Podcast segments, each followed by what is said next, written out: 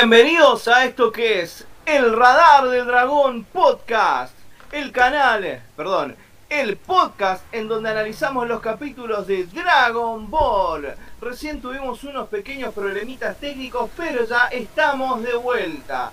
Bienvenidos acá, bueno, yo soy Matías López acá en el micrófono y acá lo tenemos a Franco Ferreira y a Manuel Rivero conmigo. ¿Cómo les va, muchachos? Muy bien, muy bueno. Che, tenemos que, viste, tipo, no pisarnos, porque decís, Manuel Rivero y Franco Ferreira, ¿quién, habla primero, no? no, sí, yo ya estaba dando por hecho que ibas a arrancar vos, Franco. Ah, bueno, mejor. Eh, sí, no, a ver, no, que, no quiero pasar por alto las interrupciones, demoras y problemas técnicos que tuvimos y Bienvenido Lautaro Martínez, bienvenido Lautaro Terra. Mario Ortiz dice, a ver, a ver, ¿qué pasó? No pasó nada. Cosas de, de, de, las transmisiones, ¿vieron? ¿Todo bien ustedes? No, pero, pero bueno. Muy bueno, che. Em, muy bien, muy bien, muy bien. Sí, pedimos eh, obviamente disculpas. Eh, nada, tuvimos eh, que hacer unos cambios al último momento, pero, pero acá estamos, ¿no? Sí. Hay que contar, eh, hay que contar cómo va a ser este programa, ¿no? Y la verdad, todo atado con el hambre va a ser este programa. va a estar complicada la transmisión porque en un momento se nos va a ir eh, Franquito porque... Tengo un compromiso impostergable. Sí, un compromiso impostergable. Este... Se va a ir a ver, sigámoslo, digámoslo sin vuelta, se va a ir a ver partido de Argentina. Se va, a mirar el partido de Argentina y bueno, eh, vamos a ver, vamos a estar un momento por ahí a veces sin cortina porque lo costea Franquito, pero bueno, no importa, le vamos a hacer el aguante a Franquito, a su pasión, porque comprendemos. Somos pasionales nosotros. Claro, los argentinos son pasionales y esas cosas y, y bueno, ¿qué se le va a hacer? Este, yo los escucho y los voy viendo a la vez. Muy bien, Lautaro, muy bien, muy bien. Sí, sí, este, sí. No, sí, el, el, partido pasado de la selección me lo perdí.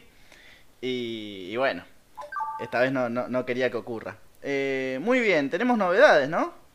Sí, tenemos novedades. ¿Qué es lo que pasó hoy a las más o menos una y media fue que, fue la transmisión de en la en la Comic Con de San Diego? Sí. Este va lo que ocurrió es lo siguiente, se hubo un una especie, ¿cómo, ¿cómo se dice? ¿Un puesto? Un stand. Un stand. Un stand de, Dragon Ball Super y en el cual se revelaron muchísimos detalles de la próxima película. Sí, sobre todo el flamante teaser trailer, porque no llega a ser un trailer porque dura 46 segundos. Sí, sí, sí. ¿Qué te pareció el, el teaser, Mati? Eh, me parece bien, me parece prometedor. Todavía, a ver, Sé que hay mucho hype por aparición de personajes, pero para mí todavía eso no me dice nada hasta que haya un trailer. Yo me mantengo escéptico, porque así como los pueden aparecer, nos pueden desaparecer. nos pueden tirar todo abajo con un guion, pero un guion feo, digamos. Sí, sí. Va a estar, va a estar Toriyama en ese sentido, no sé, qué sé yo. No es mucha garantía de calidad últimamente de Toriyama, pero en sí, digamos, me. O sea, a ver, me, me, gustó la idea de que rescataran nuevamente eh, a la patrulla roja. Sí, justo, ¿no? Que estamos analizando el, arco. nos viene al pelo porque estamos eh, analizando lo que es, eh, son los capítulos de, de la Torre del Músculo, ¿no? Y otra vez estamos hablando de androides, porque esos superhéroes obviamente tienen mucha pinta de ser androides. Yo solamente vi el trailer, yo no vi el, la cosa del Comic Con y eso. Yo hablo desde lo que vi hoy hace rato. Capaz ustedes están un poquito más informados, pero eh, para mí van a ser eh, androides tipo Cell, nada más que mucho más mejor desarrollados y se los van a vender tipo a la, a la sociedad como superhéroes para que eh, los héroes de Z queden como villanos, eso es obvio. A la mierda, ¿cómo? ¿Qué, qué buena Qué buena predicción que acabas de tirar, puede ser. Eh, Lautaro Martínez dice fue la Comic Con de Nueva York, pero no importa. Eh, mis disculpas, entonces por el, por el error. Eh, los que están en el trailer pueden desaparecer en el tráiler. Sí, eh, se vio un Piccolo mucho más protagonista. Bueno. Los que están en el tráiler pueden desaparecer en el En el tráiler. tráiler. Hola Es- amigos. Esa era no. es- esa es la referencia, no, Lautaro. Quiero saber si la capté. Hola Sí, amigos creo que, del era, universo 7. creo que era evidente la, la referencia. No, no, yo la verdad que no, no, no la agarré, pero bueno. Los amigos del barrio pueden desaparecer. Ah, ¿No ahí está, sí. suena? Sí, sí, los fant- eh, es... No, no quiero Sí, tirar. los fan- los el, fantasmas. fantasma, el fantasma de Canterville, ¿eh? No, los dinosaurios, boludo. Ah, bueno, De, de Charlie. es verdad, es verdad. Bueno, che. Ur- Eh, Urgente, hay que hacer un educando a Franco escuchando el primer disco de. Eh, no, perdón, el segundo chin, disco de solista de Charlie que es Clicks Modernos, así. sí, tengo que no No escucharlo. lo juzguen, no lo juzguen, podrían tener un hijo igual. Sí, bueno, sus hijos seguramente no, no, no sepan ni siquiera quién es Charlie García. Seguramente. Este. Seguramente no, no vamos a tener hijos siquiera.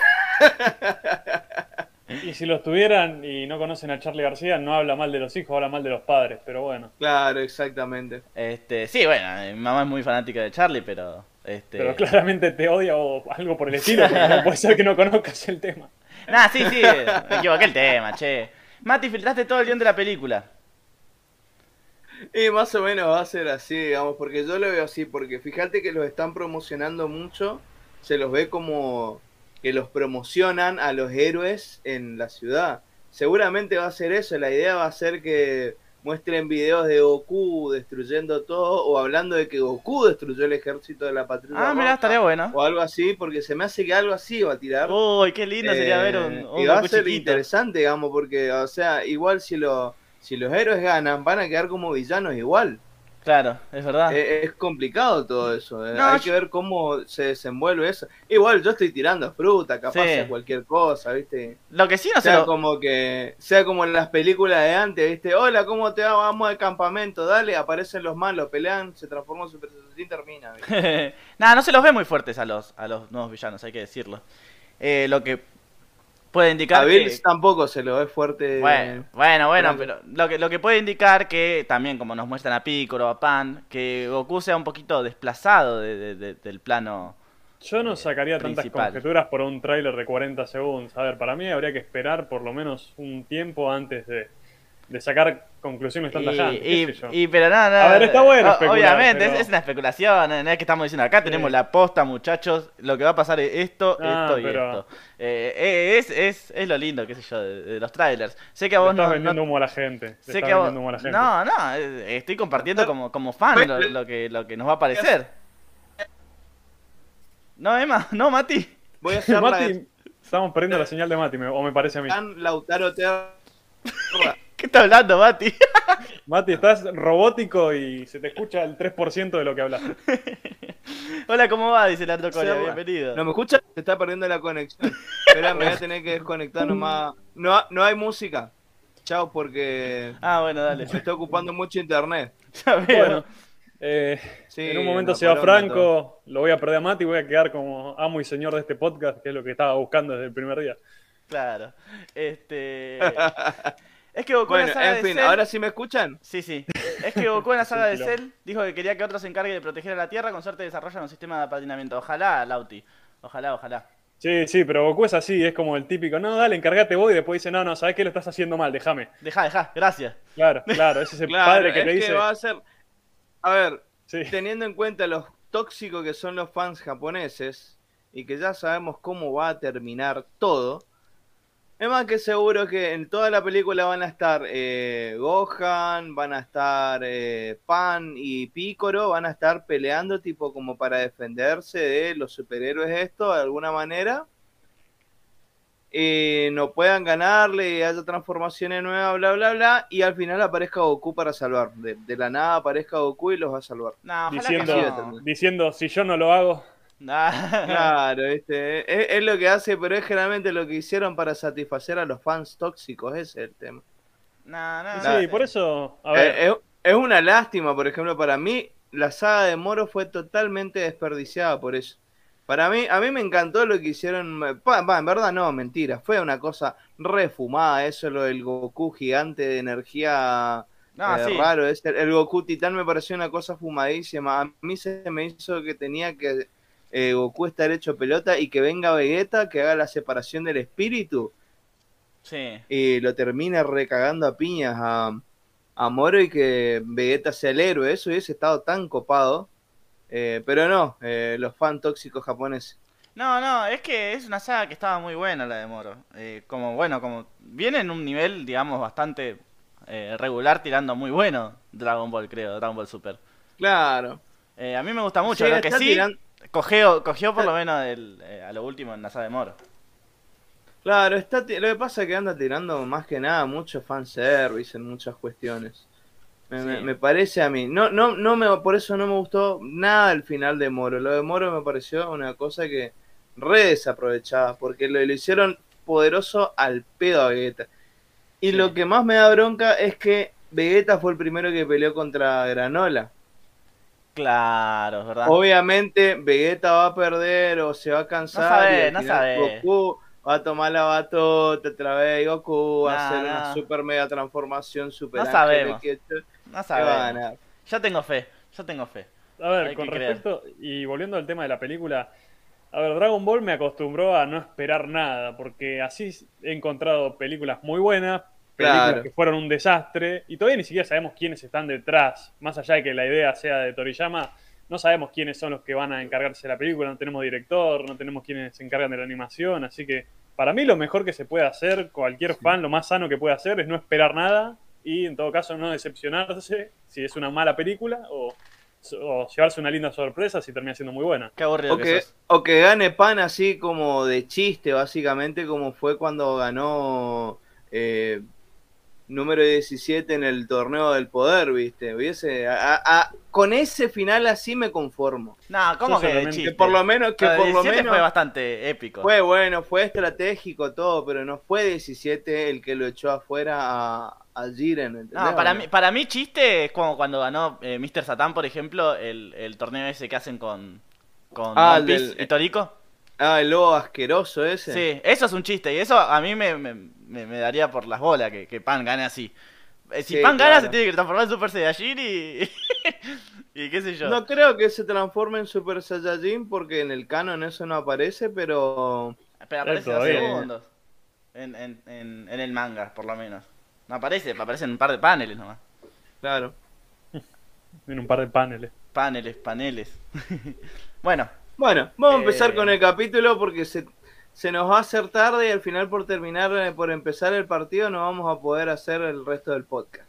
Y solamente quiero cerrar con, hay que dejar de robar con la patrulla roja, nada más. no, por favor.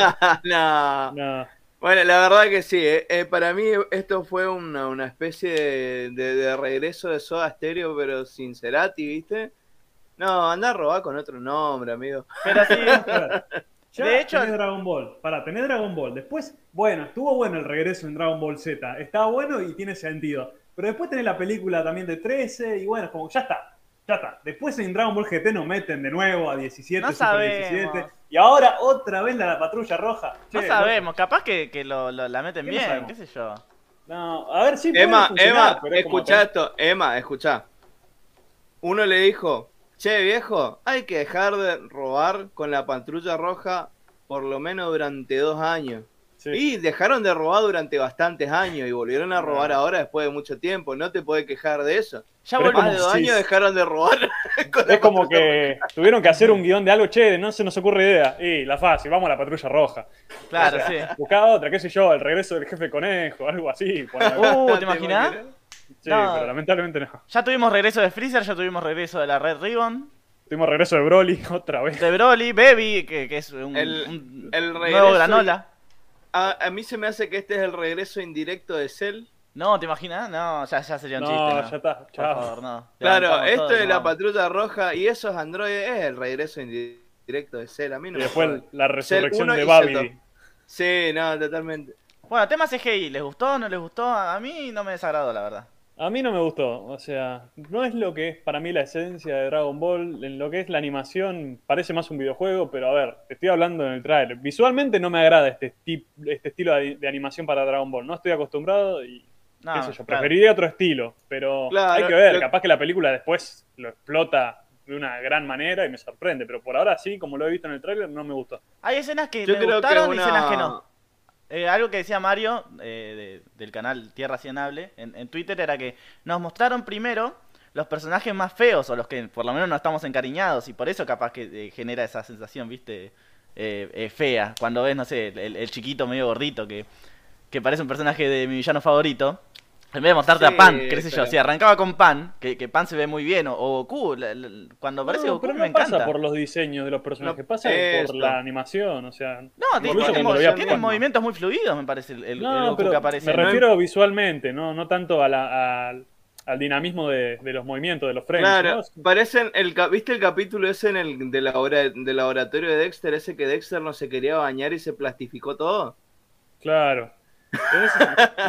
No, Franco no sabe de qué No. estamos hablando. Claro. Bueno, parece, está todo plastificado todo, es muy plastificado, No parecen me gustó, muy- la verdad no me gustó. muñequitos de, de porcelana, ¿no? Eh, sí, eh, es así, o sea, a ver, eh, y no, y no, no sé si será una cuestión de, de presupuesto, yo creo que es una cuestión de practicidad, ¿viste? Porque presupuesto es lo que veo, yo por ejemplo, yo empecé a mirar eh, Demon Slayer, por ejemplo, eh, Kimetsu no Yaiba, Sí.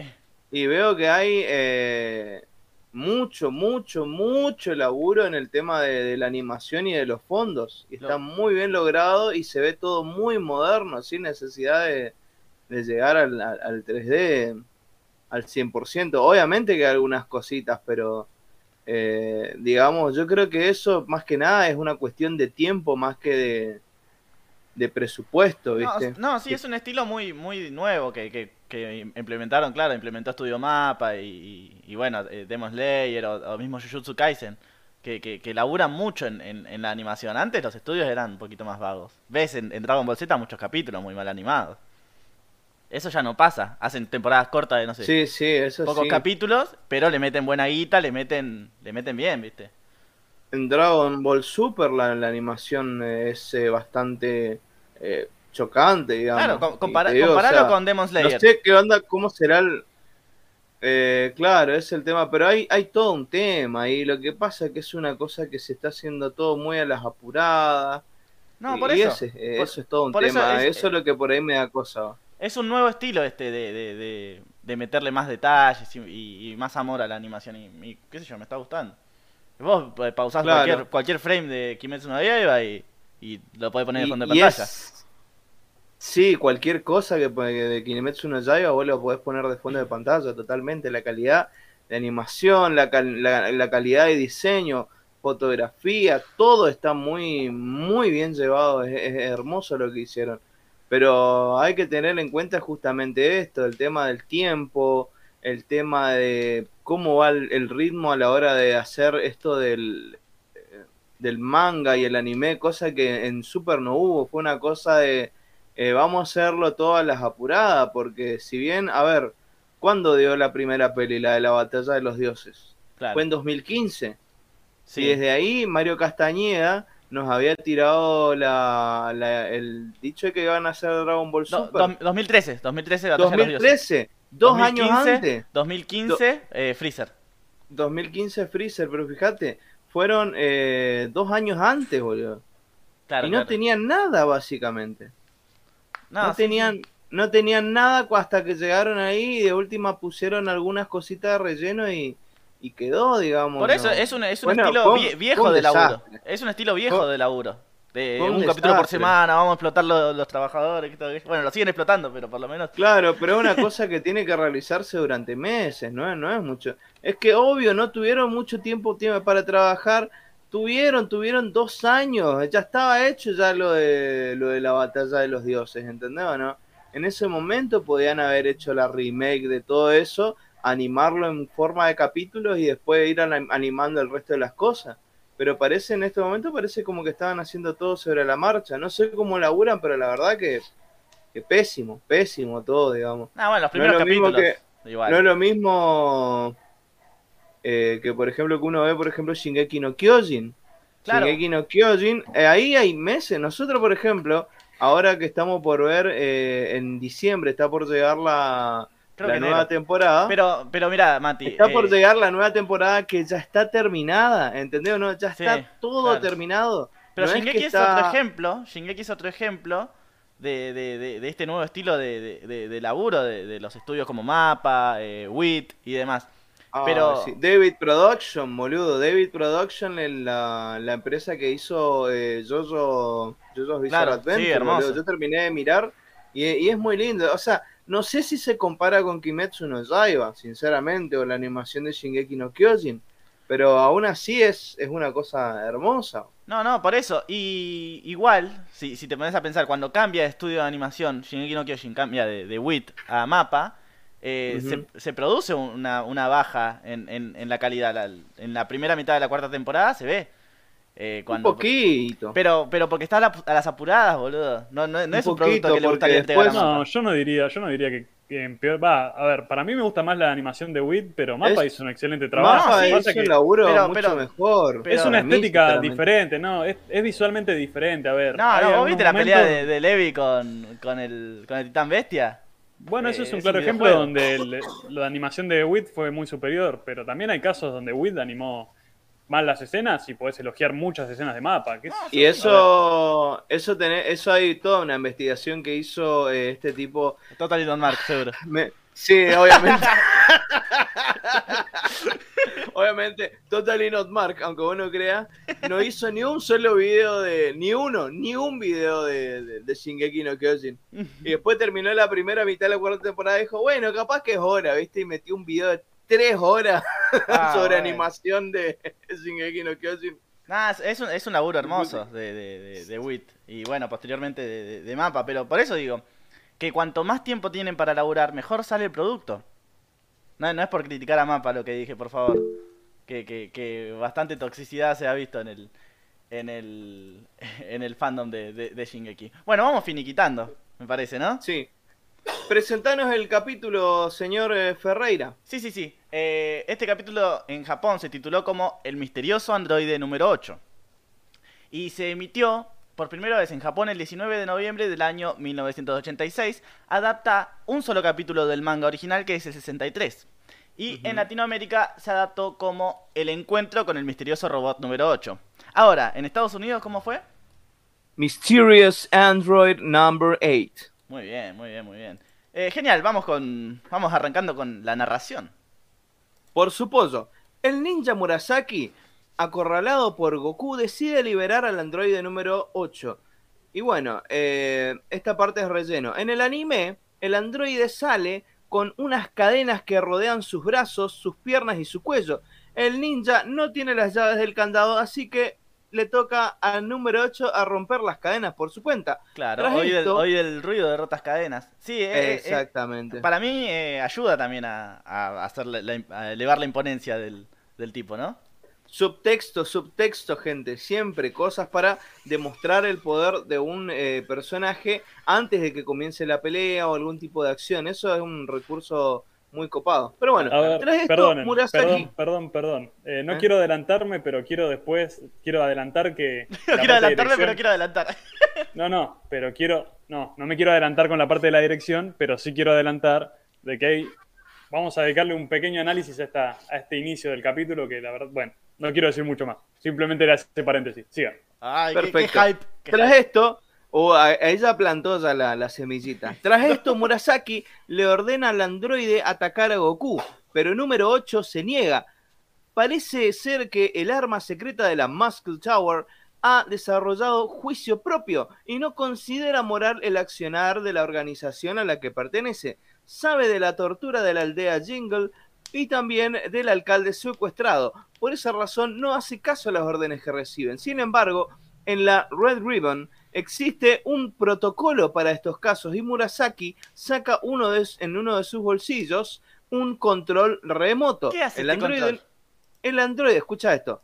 El androide número 8 carga con una bomba dentro de su cuerpo y con solo apretar el único botón que tiene el control remoto de Murasaki, el imponente enemigo del quinto nivel de la torre estallará en mil pedazos. Claro, eh, eh, Aunque no, está en el refiriendo- quin- Claro, aunque no esté en el quinto nivel, en verdad está en el cuarto. claro. se- primero se establece como que él es el misterioso, pero en realidad es, es otro más, que todavía no Es- lo conocemos.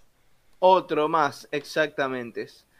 Con este recurso a su favor, el ninja púrpura intenta ta- chantajear a número 8, pero el androide simplemente se resigna a aceptar su destino. Al ver la incompetencia de su soldado, el general White ordena a Murasaki apretar el botón y poner fin a la existencia de número 8. Sin embargo, antes de que esto ocurra, Goku se abalanza sobre el sargento púrpura y con su báculo sagrado se lo mete, no mentira, eh, golpea el control remoto que cae en el piso afortunadamente boca arriba y luego Goku lo destruye salvándole la vida al androide. Tras esto realiza un tijeras papel piedra a la cara de Murasaki y lo deja fuera de combate, por fin ganando la maldita pelea Claro. que viene hace tres capítulos Es con verdad, es verdad. el La pelea más larga de la historia. No, eh, no, hasta ahora viene siendo la de Jackie Chun todavía. Bueno, el Claro, general White. en hasta ahora, Sí. ajá. este, Decime, ¿qué pasa con el general? Bueno, el general White decide convocar a todas las unidades al sector al que se dirigirá Goku. Esta es una escena de Ah, relleno, obviamente. Y número 8 tiene una breve charla con su salvador, que todo aquello, va, charla va, charla viene. Y ocurre algo que, que, distingue al anime y al manga. En el anime se despiden y el androide aparece cuando Goku necesita ayuda en el laberinto. Pero en el manga, eh, androide número 8 decide acompañar al niño de entrada. Así que eh, Goku entra en esta nueva zona, esto es relleno, que es nada más y nada menos que un laberinto. O sea, que, que entra al laberinto no es relleno, pero lo que le vamos a contar ahora sí. Eh, Goku va y viene, corre de acá para allá y no encuentra la salida. Escena larga, larga, larga para rellenar el capítulo. Sí, sí, se viene un Nightcatch, ¿no? Claro, tras esta escena hay un iCatch. Y siguen las publicidades. Entonces este es un buen momento para contarles que pueden ayudar económicamente al canal donando cafecitos. Así es, si sos de Argentina podés donar a través de cafecito.app y si sos del exterior lo podés hacer a través de... Buy me a coffee. Todos los links están en la descripción. Además de, de contribuir a que este proyecto siga adelante, podrán acceder a beneficios exclusivos. Contame un poco, Mati. Así es, podrán acceder a la música del canal y a los paisajes subidos a Facebook con mejor calidad posible, además de pasar a ser miembros de las fuerzas especiales y aparecer en las gráficas de todos los programas. ¿Como quiénes? ¿Quiénes son nuestras fuerzas especiales, Franco? Sí, tenemos al gran Juan Manuel Herrera Sierra, a Ricardo Olivera, a Hernán Furia y a un tal Emanuel Rivero. ¿Quién será? Bueno, quién sabe. ¿Quién sabe? En fin, Un resulta, misterioso. claro, resulta entonces, termina el iCatch y resulta que desde su despacho el general White cuenta con un genial y muy intuitivo software que le permite saber en qué parte del laberinto está Goku e ir cerrando las posibles salidas, haciendo ver que escapar eh, del lugar parece imposible. Lo que me parece gracioso de esta escena es que se lo ve como en forma de videojuego. Yo creo que en verdad hubiese sido mejor tener una cámara superior y ya. Ay, pero, Pero bueno. eh, qué sé yo. Está, está muy bueno igual. eh, Como referencia está muy bueno porque veo un poco de Pac-Man, un poco de... eh, no sé, ustedes que que- sabrán más de, de videojuegos viejos, ¿no? Y claro, a ver, en esa época acuérdense, o por lo menos en el momento que salió, ah, no, esto es relleno, así que sí, ya para esta época, 1986, ya teníamos eh, la NES, ya teníamos Claro. el Mario Bros, ya teníamos ya 8 bits. El Famicom, el, el Family. Family. Bueno, vamos a ver ahora después una, una curiosidad Claro. al Famicom. Y es más, estaría llegando eh, la NES, no, la NES llega en el 85 a Estados Unidos, así que ya hay hasta NES en Estados Unidos, que es la, la Famicom, pero versión NTSC para Claro. Estados Unidos, Ah, si no eso. me equivoco. Eso explica entonces eh, muchas cosas. Bueno, eh, Goku cansado, imagínate Mati, se tira en el piso y en eso escucha unos gigantescos pasos y se pone en posición de pelea. Creo que es la primera vez que veo a Goku en posición de pelea así, bi- bien, bien Dragon Ball Z. No sé si recuerdo, antes no, no se paraba así o sí. Claro, sí, hay veces que sí. Esto en verdad, esto es lo que debía haber hecho mientras esperaba que le pegara en la cabeza el, el Claro. boomerang de, del, del ninja púrpura. O sea, ¿por qué tenía que poner cara de boludo si estaba medio de una pelea? Eso es una cosa que me La, molestó te- la- tanto. la tenés con eso todavía. Sí, ya, ya, ya voy. eh, Este es el tercer podcast que estoy hablando de esto. Me molestó tanto, me pareció tan ridículo. Pero bueno, Bueno, en e- fin. este no es más igual que, que, que el buenazo del androide número 8, que como les adelantamos, apareció para salvar a Goku. Y ahora se viene eh, parte adaptada del manga original, ¿no? Ajá, contame, Franco. ¿Qué pasa? ¿Qué pasa? Pasa que número 8 quiere ayudar a Goku en retribución por haberle salvado la vida. Ajá. Resulta, resulta que el androide conoce la salida del laberinto porque recuerda haber visto alguna vez un mapa de las instalaciones. Mm, medio rebuscado, pero bueno. Sí. Charla va, charla viene. Goku rebautiza a número 8 con el nombre de Hachan en una escena hermosa. Porque bueno, se le hace difícil pronunciar androide número 8. Este nuevo apelativo parece gustarle mucho a Hachan o a Octavio, como lo conocimos acá, ¿no? Sí. Ah, me toca a mí la escena de mierda, ¿no? Bueno, Sí, volvemos otra vez a la casa de Zuno y vemos otra vez a la familia preocupada. En una escena que no aporta nada para la trama. En fin, ¿qué sigue en el quilombo? Parece que por, por un contrato tiene que aparecer Zuno en todos los capítulos, ¿no? Sí, una cosa así, digamos. Porque son, literal, son 10 segundos y después vuelve a la, a la Muscle Tower. No aportan nada. Bueno, No, sí. y metemos para un- rellenar. Claro, y seguimos con un poquito más de relleno porque eh, Goku y Hachan buscan la salida del laberinto cuando llegan los soldados que envió White y rápidamente el niño y el androide los vencen. Ajá. El problema, Mati, es que está, está en que se, los está, se les está haciendo imposible salir a los dos pibes. Sin embargo. Hachan nota que uno de los pasillos que anteriormente estaba abierto ahora está cerrado y dice, bueno, Goku quédate en este pasillo y el tipo se va al, al, al otro pasillo que había quedado abierto por ende. Porque por, Claro. alguna, por alguna razón no, no, no cerró completamente el laberinto White, sino que lo iba cambiando a medida que, que, que iban cruzando los, tanto Goku como 8. Pero supongo que es por una cuestión de, de cómo, cómo entras, ¿no? ¿Cómo salís de ahí? Claro, es pésimo arquitecto, de hecho, el, el que tuvo. Aunque bueno, capaz quién sabe cuántos años tiene eso, ¿viste? O sea, la- las puertas, ¿viste? Con, con el tiempo, ¿viste? Se, Ah, claro, sí. Bueno, eh, tienen sus problemas, ¿viste? Yo, por ejemplo, yo tengo que poner, ¿viste? Una palanca para subir mi puerta, ¿viste? Para poder llavearle, ¿viste? Le pasa, ¿viste? Con el tiempo, ¿viste? La madera, o capaz en este caso el cemento, no sé qué será la, la Sí, parte saber, Pero bueno, que la decime. Tower es milenaria, ¿no? Bueno, dato curioso, dice Lautaro Eh. Martínez. En España lo llamaron Super 8 a, a la número 8, sí. Eh, es más, tenemos una curiosidad concerniente a eso, que, que está muy buena, seguramente la dirán eh, Matías o Emanuel. Muy bien, siga contando, señor Matis. Mientras me hago mate. Bueno. En el afán por prohibirle el paso a Hatchan, White deja la salida libre a Goku. Y luego también a Hatchan. Sí, medio boludo. Así, Podría haber dejado a uno de los dos adentro. Claro, una cosa así, digamos, lo, lo hubiese dejado a Hatchan y si tal, tal, o sea, el tipo no lo podía abrir, qué sé yo. Pero bueno, eh, rellenazo de- del malo, digamos. Claro, sí, en realidad Hachan encuentra rápidamente la salida y, y- y listo, no, no hay ningún videojuego, no hay, no hay soldados, no hay nada. Claro, pero a ver, vamos a poner esto en discusión un, un cachito, un Sí, sí. segundo. Un. Supuestamente, entonces Hatchan, a ver, eh, Octavio, no puede abrir y empujar eh, la pared porque si no lo hubiese destruido y chau. Pero si está tan blindado que no la puede romper, eh, básicamente la puede dejar dejado, eh, haber dejado cerrado y hacer que dé vuelta al Pepe a buscarlo a Goku para que dé vuelta del otro lado y le cierra de vuelta. O sea, en verdad sí hay una manera de, de cerrarle todo y que sin que se quede así. Pero bueno, ya fue. Sí, ya fue. Ma- mal pensado por, por White. Bueno, así los dos logran escapar del laberinto justo a tiempo. claro. Bueno, Goku y Hatchan pasan por el costado del quinto nivel. Y bueno, es revelado que número 8 pertenece al cuarto nivel junto a Murasaki. Y por lo tanto, del enemigo misterioso seguimos sin saber nada. Goku y Hatchan llegan al nivel 6 y se enfrenta con White. White le pregunta a Hatchan, eh, ¿quién te creó? ¿Quién te fabricó?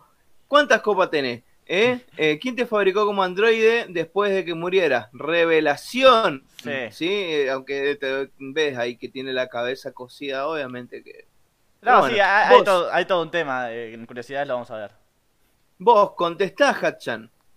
Eh, bueno, entonces eh, matá a, a este chico y ya no estás en deuda conmigo. Y acá, bueno, Hatchan entra en un dilema muy importante, Hatchan Octavio, eh, pero termina concluyendo que la, la violencia no es el camino y vuelve a pedirle eh, por favor a White que libere al alcalde. Al verse acorralado, el general White activa una típica trampa de jefe final y presiona un botón y el suelo en el que está en el niño del androide se abre en dos haciendo que estos caigan en una oscuridad infinita parece. Claro, sí, que parece infinita. Muy bien.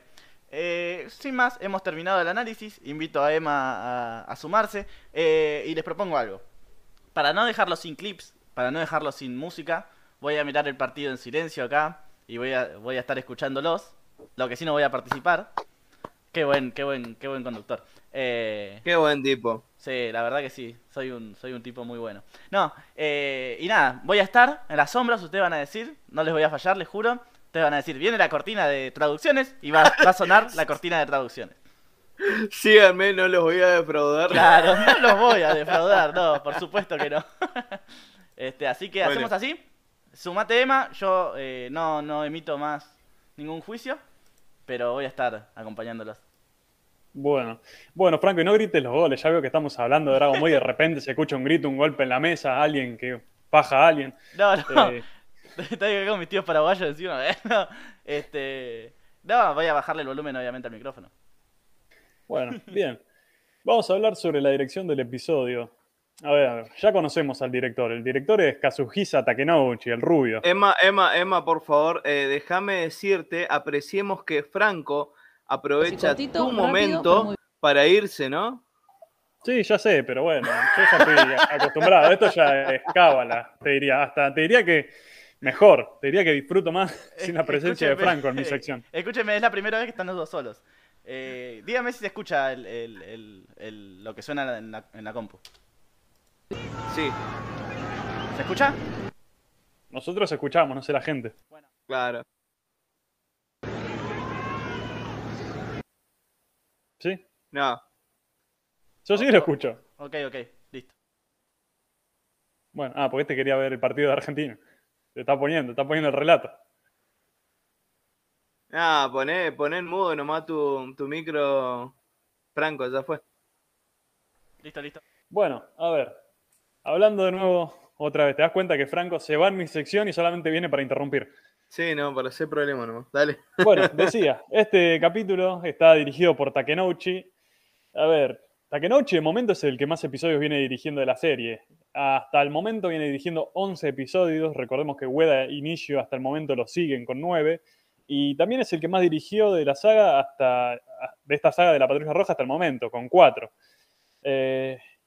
también recordemos que el anterior que él había dirigido fue el episodio 37, o sea, estamos en el 39 y hace nada, nomás, ya tiene otro episodio, que fue ese el de Llegó el Ninja Púrpura, que es cuando Goku se enfrenta, lo conoce, mejor dicho.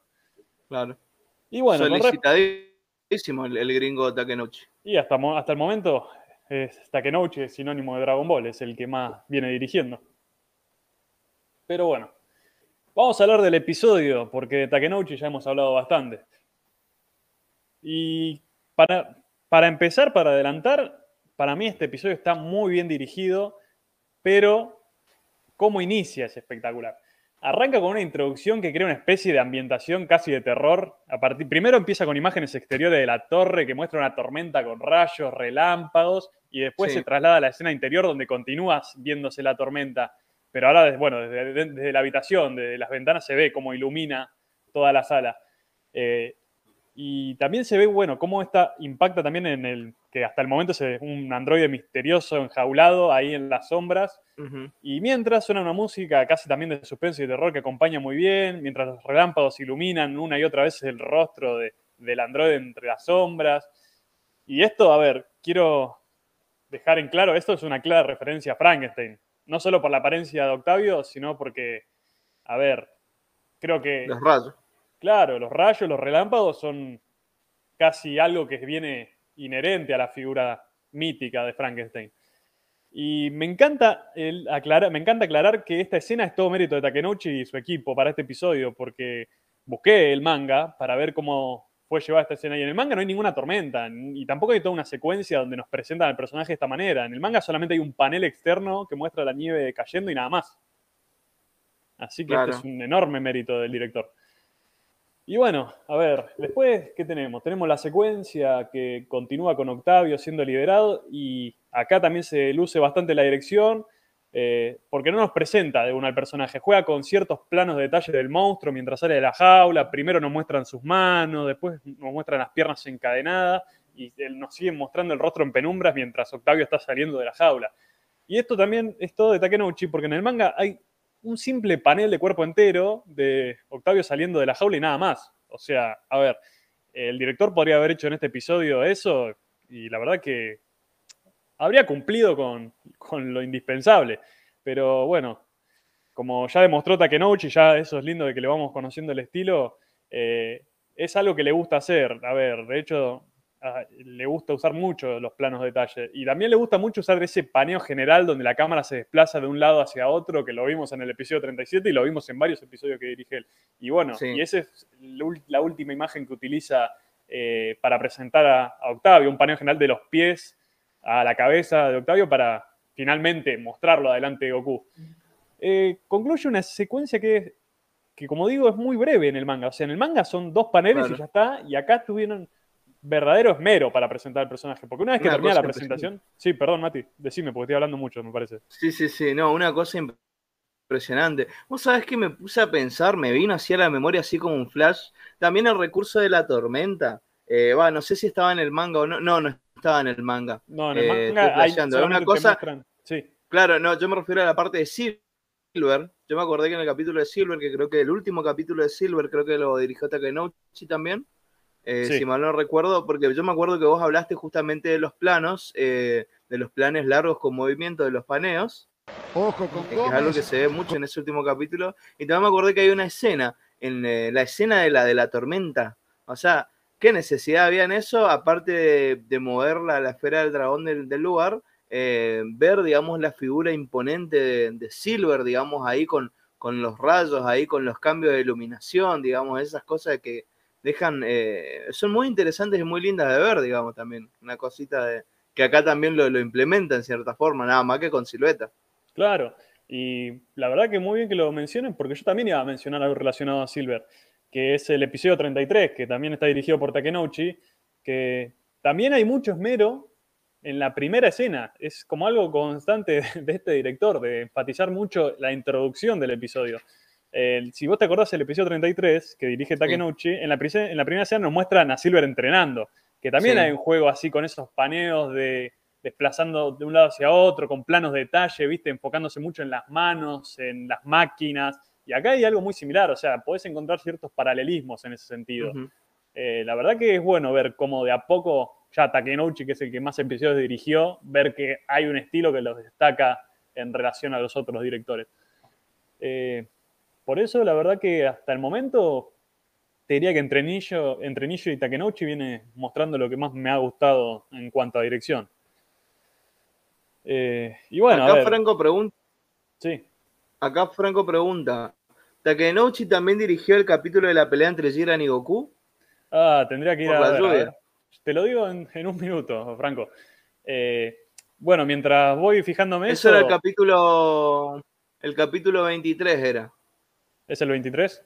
Eh, sí, porque el 21 es el de la pelea contra Bacterian, en el 22 es la pelea del medio y la 23 es la pelea de Goku con... No, el 23, el horrible Ilan lo, lo dirige Nillo.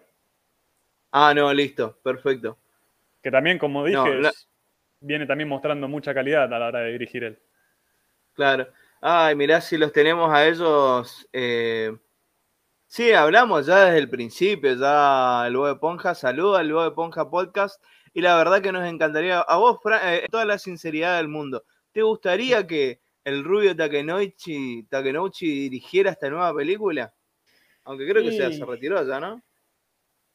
No, no sé si se retiró. De hecho, a ver, él no como director, pero sí tuvo una participación en la producción de La Batalla de los Dioses. No fue el director, pero sí se encargó de los storyboards, así que hay que ver hoy en día si tuvo algún trabajo más reciente que destacar. Eh, claro. No sabría decirte porque la verdad que lo que más que he visto de Takenouchi se, fue todo en la década de los 90. Recordemos que Takenouchi dirigió, eh, bueno, varias dirigió películas de Doctor Slam, dirigió episodios de Sailor Moon, Slam Dunk. Entonces, más reciente no tengo nada presente de Takenouchi. Así que eh, lo que nos ha mostrado acá muestra que claramente tiene un estilo bien marcado que podría funcionar, pero hay que ver si con los recursos de hoy en día se acomoda el director para hacer algo acorde. Algunos no funcionan, hay veces que directores son más, tienen más, ¿cómo decirlo? una calidad asociada a una, a una época. Y eso también tiene que ver con los que supo manejar ciertos recursos y después con el avance de ciertos recursos tecnológicos, técnicos, como que no pudo, hay muchos directores que no pudieron destacarse del todo. No sé si será el caso de él.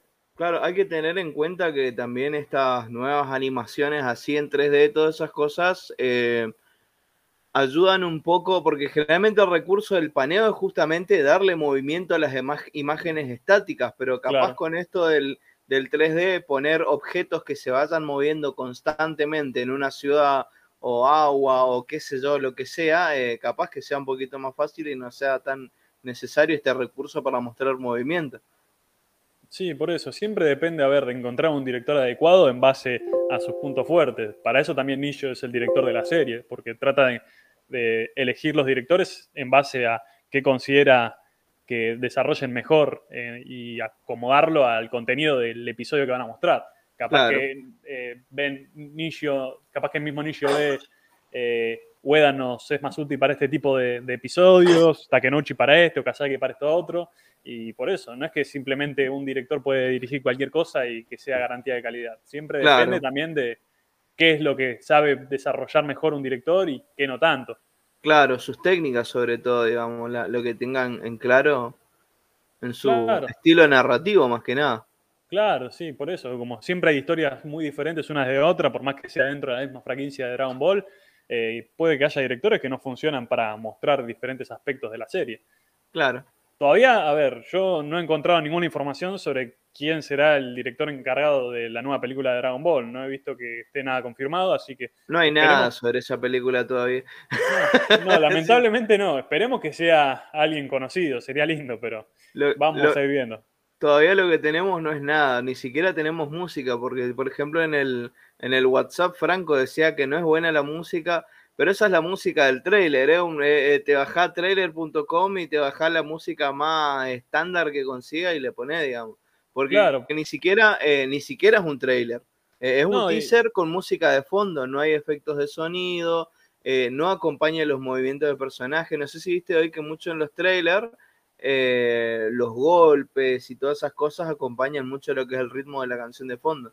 Y es que de hecho, eh, a ver, en muchos casos ni siquiera los creadores de la, de la, película hacen los trailers. Muchas veces tercerizan eso a una empresa especializada en, sacar a trailers. Y puede ser este el caso. Por eso no hay que guiarse tanto en el aspecto de, dirección cuando vas a ver el trailer, ni la música tampoco. Claro, porque eso es otro negocio, eso es otra gente que se encarga, como por ejemplo el tema de, de Robocop, ¿viste? La, la primera de Robocop tenía el primer trailer de Robocop la primera de Robocop tenía la, música de Terminator 1 de fondo. Ah, no, esa no la sabía. Bueno, esa te la acabo de contar. Después, no sé si quieren, alguno le voy a buscar ahí el, si me acuerdo, el trailer de, el primer trailer de Robocop y lo publico ahí en el, en la comunidad del radar que está eh, en la descripción. Pueden encontrar la página, el link a la comunidad del radar y bueno, voy a poner ahí el, el primer tráiler de, Robocop. Es, gracioso porque como todavía eh, capaz que no tenían la, canción, eh, los temas, la música desarrollada, o bueno, es obvio porque lo hacen eh, empresas tercerizadas, digamos que nada que ver tienen con los que hicieron la película, dijeron, eh, busquemos Robocop, Terminator, listo, ya está, vendemos. el hermoso caso de Footloose, ¿ese lo sabías? Perdón que ah, me por la rama que Footloose eh, es icónica la canción de, la película y la canción se hizo mucho después de que terminó de filmarse la película y las personas que actuaban, que tenían que hacer la coreo del baile, hacían movimientos genéricos y después le agregaron la música. O sea, le dijeron, después vamos a ver qué, canción ponemos, ustedes bailen. entonces bailaron en silencio y después agregaron el tema tan famoso de la película. No te puedo creer, bro. Esa es nueva, vale. Bueno, en fin, acá se habla de todo. Sí, obviamente. Esto no es el Robocop, bueno, tampoco es el Footloose, así que Pero seguimos. seguimos, seguimos. Y bueno, es que a ver, después, después de esta hermosa escena de eh, al estilo Frankenstein de Octavio, tenemos un episodio muy convencional. A ver, hay algunos lindos pasajes, pero realmente no hay mucho que destacar. Tal vez el momento en el que Goku ataca a Murasaki destruyendo el control remoto, que suena una música de acción en el momento que Goku emprende su ataque, pero, pero no es muy diferente del manga esa escena, así que tampoco cuando, viste, cuando se agregan escenas originales es cuando los directores pueden mostrar un poco más humano. claro, claro. Bueno, y después tenés, a ver, la, la- la secuencia del laberinto. Sí, Está, está bien manejada, a pesar de que ahí se ve claramente que se quiso alargar la- el episodio, es, lo alargaron en esa escena. Hay varios planos que hacen un poco más llevadera la secuencia. Hay, un- hay un intercambio de planos de una mirada subjetiva de Goku mientras camina, plano a sus pies mientras avanza, fundidos encadenados, que, que, a ver, los fundidos encadenados, para el que no sabe, son formas de pasar de un frame a otro de una forma que el primero se disuelve y mientras va apareciendo la otra imagen. Si ven Sí, el sí, sí. episodio, eh, es llamativo porque no es habitual en Dragon Ball que, que recuerde, por lo menos. Y en esta secuencia del laberinto lo usan muchas veces, ¿eh? como, como Claro. que Takenouchi descubrió esa función en el Movie Maker, ¿viste? Y la quería probar. y bueno, eh, con respecto a la música en esta escena, la acompaña bien. A ver, tiene un tono medio de misterio e intriga al principio. Eh, y eso complementa medio la confusión de Goku, que no- al no encontrar la salida. Y está bueno porque la música cambia a un tono más acelerado y podría decirse de acción cuando Goku acelera desesperado, ¿viste? Por encontrar la salida. Claro. un poco ¿Sabes? largo. Sí, Sí. ¿Sabes qué es lo que hace que esta, la selección de ese tema sea esencial? El tema donde suena el laberinto. Es que es algo estático como ese momento. O sea, no es tan estático. Eh, vos escuchás que las percusiones se mueven, pero vos escuchás la flauta, ¿cuántas notas hace? Te hace vos. una nota derecha como tres o cuatro compases, porque empieza tan, tan, tan, y sigue otra vez tan, tan, y abajo le pone la- las trompetas para que no sea tan aburrida la repetición.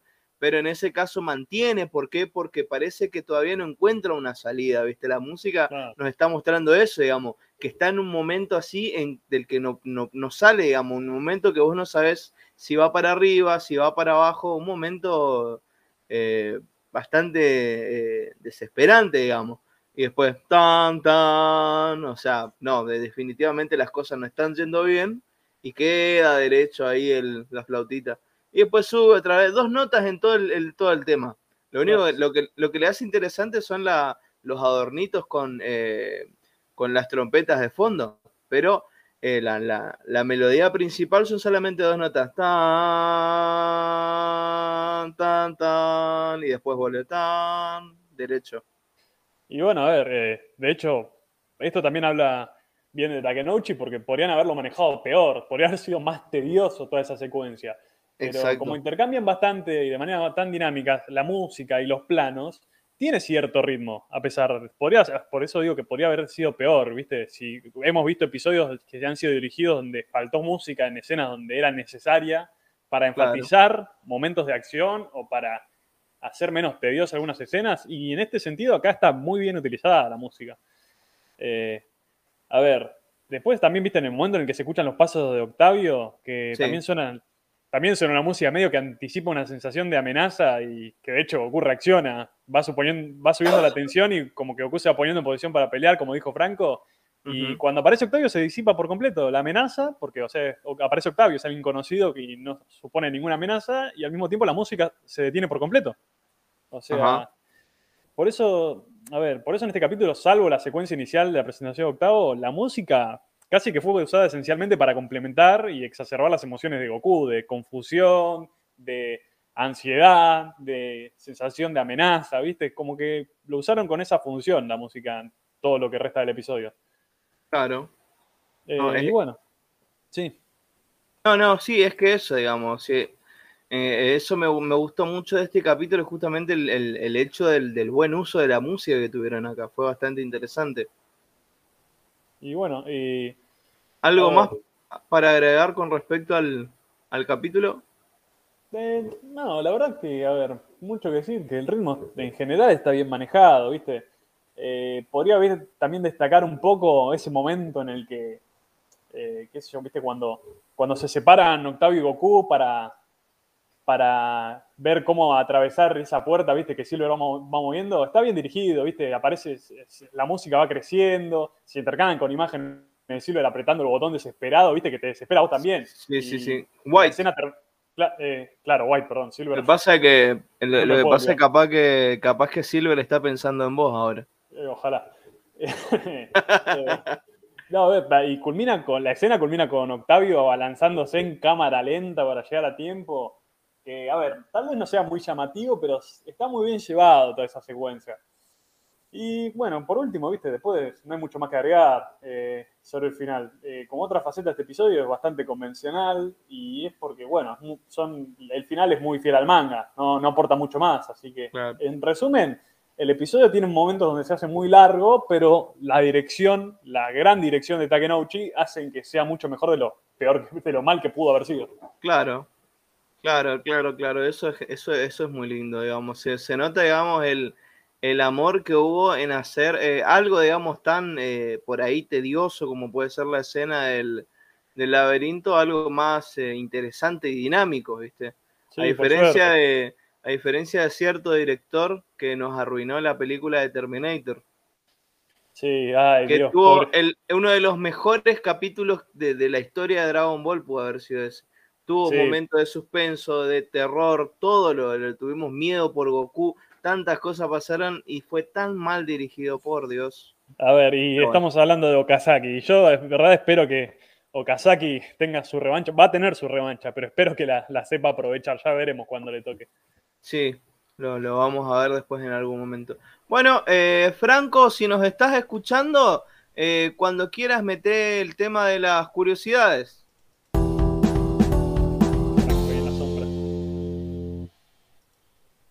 ¿Qué capo nuestro eh, Juanelo Franco, eh, que ahora está haciendo de Juanelo, nuestro sonidista. Pero bueno, algo olvidamos mencionar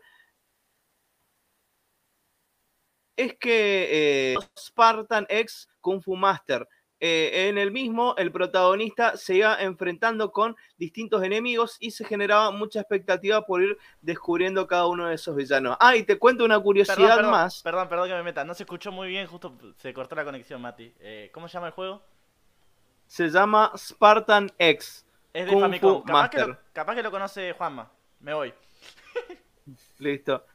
Es más, otra curiosidad más que tengo es que después le voy a sacar fotos Uy, te estamos perdiendo, Mati. No, Yo tengo ese Me van a dejar solo y voy a tener que llevar adelante esto. Uy, ¿no se me escucha? Ahora se escucha, pero se te, te cortaste a la mitad. O sea, no sé qué ibas a decir.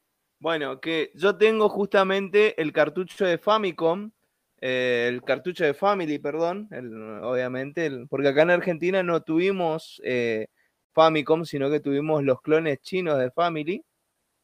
Eh, y yo tengo, hermoso, sí, y yo tengo el cartucho, tengo el juego en el cartucho de Family, tengo el juego del Spartan X justamente. Qué locura, ¿sabes? Por lo que daría por tener Family y tener también cartuchos. Tengo la PlayStation 2 y la PlayStation 3 nada más acá en mi casa. Güey, qué envidia, boludo. Yo también quisiera tener. Me pasa, es, fácil. Eh, inclusive le puedes hacer un mod bastante interesante en que le puedes conectar una, eh, Family, y Famicom no son sinónimos, Franco.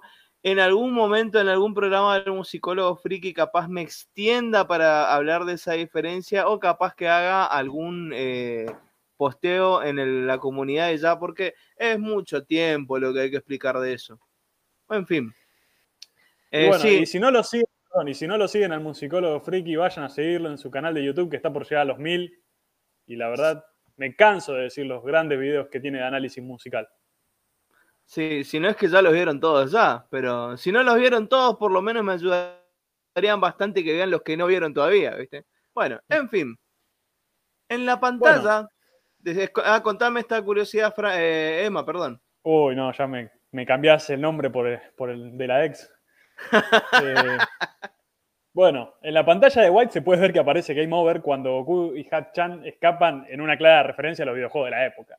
Eh, y sí, esto lo saben todos, Franco, no sé.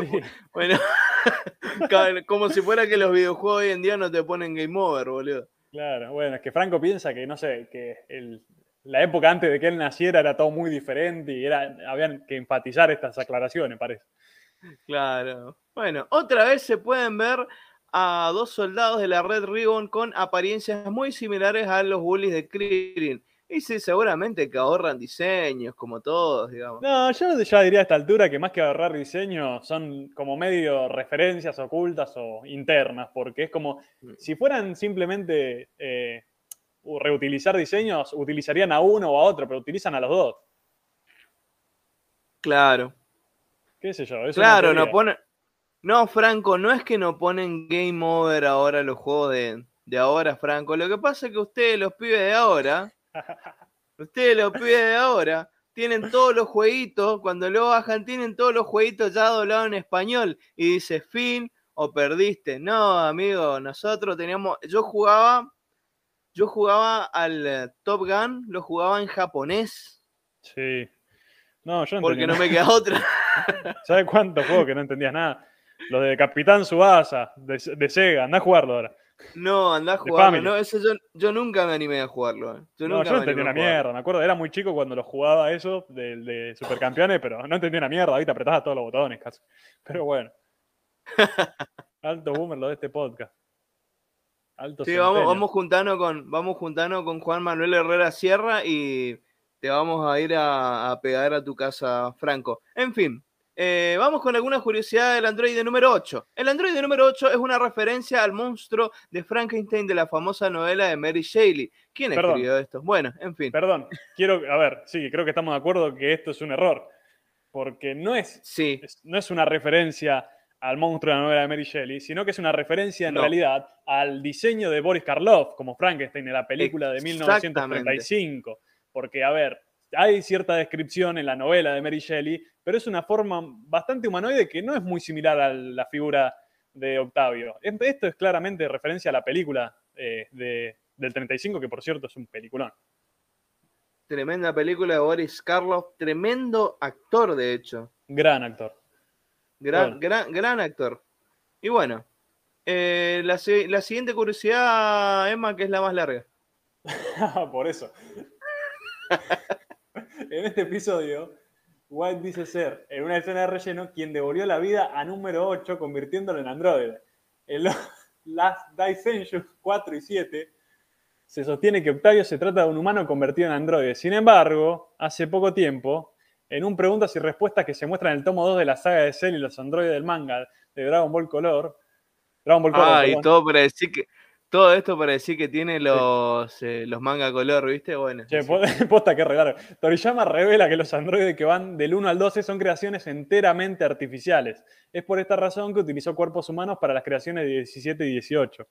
Sin embargo, es larga esta mierda, estos últimos tenían una autonomía tal que desobedecían sus órdenes. Es por esta razón que el Android 19 vuelve a ser enteramente artificial. ¿Viste? Es como las modas que se recuperan, ¿viste?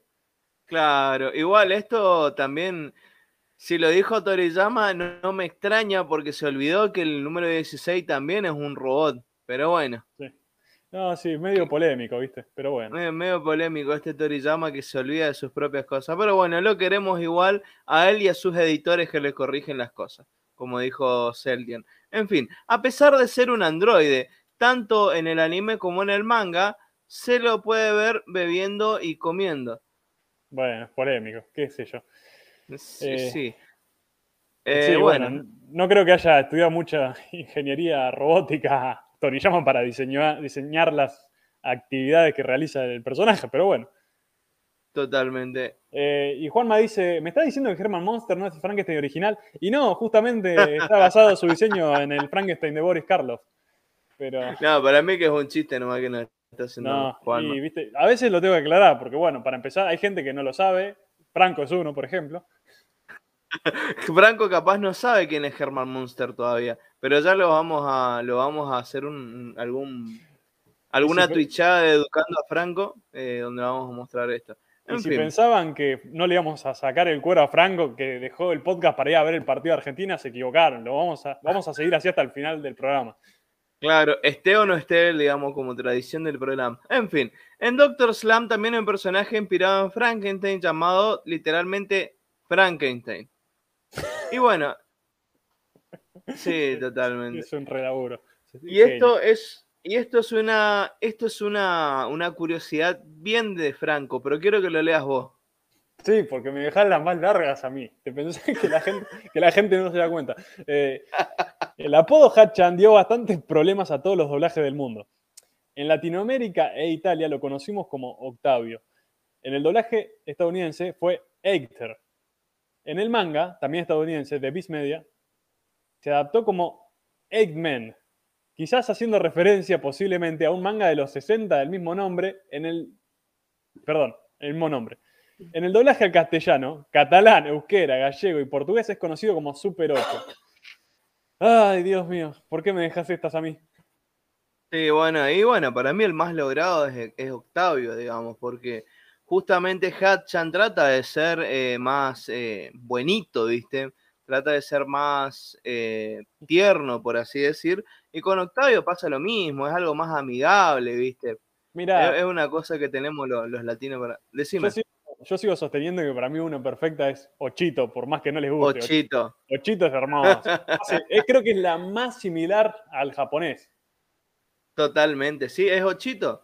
Ochito. Pero bueno, viste, le hicieron más fácil con, con, con Octavio. En fin, hola Kilroy. Kilroy está haciendo, apareció en el podcast desde después de hace cuántos programas, no sé cuántos, pero no importa, es bienvenido, tarde o temprano, eh, él- siempre estás, sos bienvenido al, al, al rebaño, Grande, eh, Kilroy. Kilroy. Eh, y bueno, y también, bueno, le agradezco a Kirro que ayer estuvo en la transmisión de, bueno, de mi Twitch, donde estamos viendo una película de terror por día, por noche en realidad. Y bueno, ayer vimos El ataque de los tomates asesinos, que es una obra maestra, incomprendida para quien diga que es mala. Y te estoy hablando Sí. a vos, Franco. Y la verdad que les agradezco a todos los que siempre se están sumando. Hoy vamos a seguir de nuevo a las 10 de la noche con Poltergeist, así que si alguien se quiere sumar es bienvenido. Metí el chivo Uh. porque justo lo vi a Kilroy con quien estuvimos hablando bastante de la película de ayer. Es que sí, señor, usted tiene que meter eh, su, su chivo cada vez que pueda. Kilroy estaba re contento ayer en la, viendo la película de los tomates asesinos. Se nota que estaba en su salsa. Bueno, en fin. Eh, Franco, mete las traducciones. Ahí voy.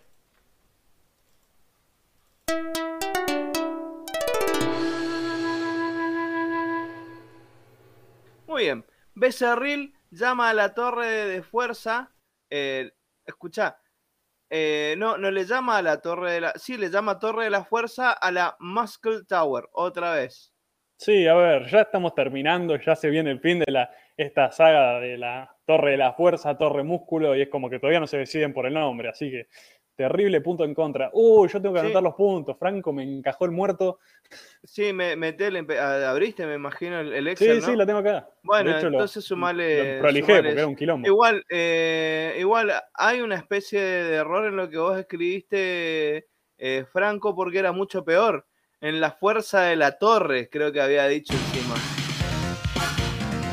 Y Eh, sí, no. digamos, eh, eh, fue, fue horrible, digamos. Esa, esa parte cuando escuché eso me, me, me, me agarré de los pelos, dije, no, por favor, no, ¿viste? Y y es que acá, ya a esta altura. Uh, pará, pará, pará que eh, reproduje un reproduje el capítulo en, en VLC y ahora estamos dando el capítulo.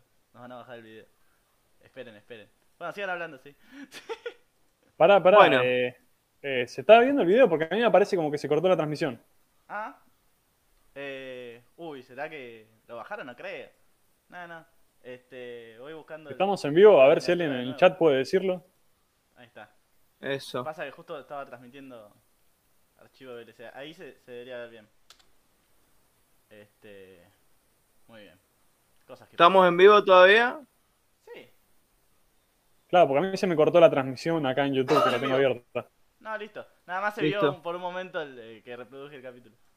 Listo, perfecto. Tener reservado el, el 235. Sí, sí. Bueno, Lo pongo desde Eh, internet, así no, no jode. se, se suponía que Murasaki debía decir ataca androide número 8, pero ¿qué es lo que dijo? Pará, pará, pará. Está cargando. Pero, Dijo, dijo lo siguiente: 2.35, ¿no? que estaba siendo derrotado por él.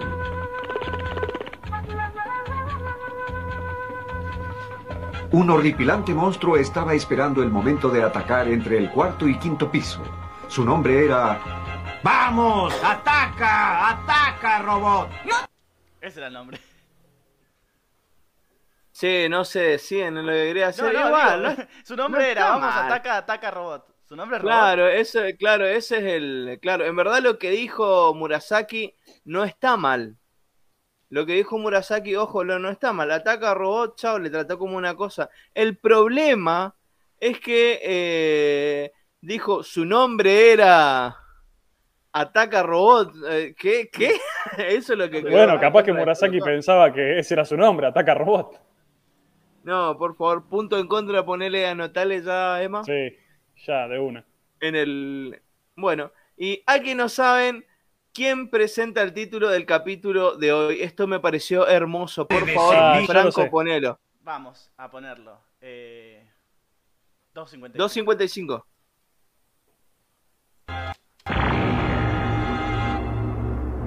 Hoy les presentamos el encuentro con el misterioso robot número 8. El gran Mario Castañeda. No sé si, si lo notaron en el, en el Twitch. Yo sí, digamos. Wow, Sí. Bueno, yo no estuve en el Twitch. Yo lo miré Yo lo al día siguiente. Yo lo noté, pero no recuerdo si lo resalté, creo que no. Pero sí me di cuenta que era Mario. Ah, para mí no sé si es por, No por punto en contra, punto. Es un lindo detalle, nada más. Eso, capaz, digamos, o sea, a ver, hay que tener en cuenta, capaz que justamente se fue temprano ese día Carlito y, y no grabó el título. Y, uh, Carlito grabó todo menos el título, la puta madre. Che, Mario, vos que está el pedo, venía a grabar esto y así fue como No, pasó yo esto. más bien diría que, que pensaron, che, la gente le encantó la voz de, de Silver, necesitamos que siga sonando de alguna manera. Mario, venía a prestar tu sensual voz para presentar el capítulo. Sí, totalmente, digamos, dijeron, Mario, vos sos un capo, vas a ser el Goku grande y ya está, y ahí quedó. Bueno, en fin. La tenían reclara, ¿viste? Todavía no había llegado el capítulo de Goku grande, pero bueno. Si Goku llega a crecer, vos fija que vas a hacer la voz. Bueno, ¿qué pasa, Franco? Franco, Emma después. A ver. Después, Murasaki llama cobarde imperfecto Octavio en el idioma original. En latino le dice, eres un bueno para nada, un gallina. Como, o sea, como provocándolo cual McFly. Eh, Es un, es un lindo detalle. Para mí está, está lindo igual. Es, yo le es más daría latino. Yo le daría Yo punto también por eso te digo, el punto al latino es, es, ine- es inevitable, digamos, como diría Thanos. Sí, porque además me da gracia. Cada vez que pienso, cada vez que escucho a alguien diciéndole gallina a otro, pienso en, en Marty McFly. Así que punto para el latino. Sí. Franco, el 730. ¿Eh? Un estúpido como ese debe ser destruido inmediatamente. Que no quede nada de él. Sí, General White. Ah, esa la escuché en, el- en la transmisión. General White. Sí, Punto, para, punto en contra. ¿Qué se le va a hacer? sí, totalmente. Ah, En vez de Yankangu, perdón, en vez de Yankengu, así es en japonés, eh, o papel de ti- tijeras piedra, que sería una adaptación más fiel, en el de- doblaje latino, me agarró una CB. En el doblaje latino, hicieron decir a Goku cabeza de piedra cuando lanzó su reconocida técnica a Murasaki. Conocida técnica solamente para los japoneses, para nosotros es una piña nomás, lamentablemente, porque nunca lo doblaron. Así que. Eh, Para, no, para, para, para. Antes de que te adelantes y tires el punto en contra para el latino, yo acá quiero que reflexionemos un segundo. ajá. Porque está bien, a ver, es un error, no está bien traducido, es, la es una técnica Goku, pero el cabeza de piedra que tira Laura es muy bueno. Es muy bueno, con toda la bronca, cabeza de piedra le tira y, lo, y le mete una terrible trompada. Eh, a mí me gustó, pero bueno. No, bueno, si no, le- no te discuto, no te discuto porque la, re- la remaron bien. Tenés razón. Una la remaron bien y la remaron muy bien por el por el, el, el lauritazo. polémica, Así que sí, vamos a meterle, vamos a meterle puntos, sí, vamos Sí. a meterle puntos. Por más de que le echaron mal la, la técnica, vamos a meterle puntos. Sí, hoy, hoy estamos más o menos piola. Ah, Franco, 9-13. Tú eres muy poderoso. Dime, ¿cuál es tu nombre? ¿El mío? Bueno, yo me llamo Goku. ¿Y cuál es el tuyo? Yo fui nombrado robot número 8 por mi creador para servirte. Bueno, Ay. el, sí, para servirte es un agregado del latino. Pasa que para decir androide número 8 en japonés se tarda muchísimo tiempo, o por lo menos el androide lo hace de una forma muy enrevesada. Es por esta razón que Goku rebautiza a su nuevo amigo como Hachan. En latino no se llega a apreciar muy bien esto. Androide 8 no es un nombre muy difícil ni muy largo, así que es una mera cuestión idiomática. Eh, a ver, ¿cuál sería la cuestión acá? Ninguna, para mí no hay nada que reprochar, es una cuestión de traducción y nada más. Adaptación, Sí. mejor dicho. Sí. Así que pasamos. Mm, Sí. Sí, Mati. Te, te dejo. largo la siguiente parte. Ah, Goku grita, estoy dando vueltas en el mismo sitio. ¿Cómo? A ver, ¿otra vez se me escucha ahora? Estás, estás medio yendo y viniendo, yendo y viniendo. Hola, Ah, Hola, ahora te escuchamos todos. A ver, tratá de ¿volví? Sí. Bueno, ahora sí.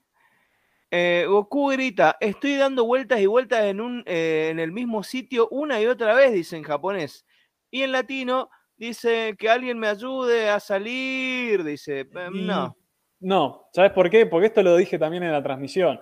Cuando, a ver, por más tierno que suene Laura hablando así, es para mí siempre es en contra cuando se le da cierto atributo que no es propio del personaje. Goku gritando ayuda, cosa que ya hizo alguna vez, para mí es un punto en contra.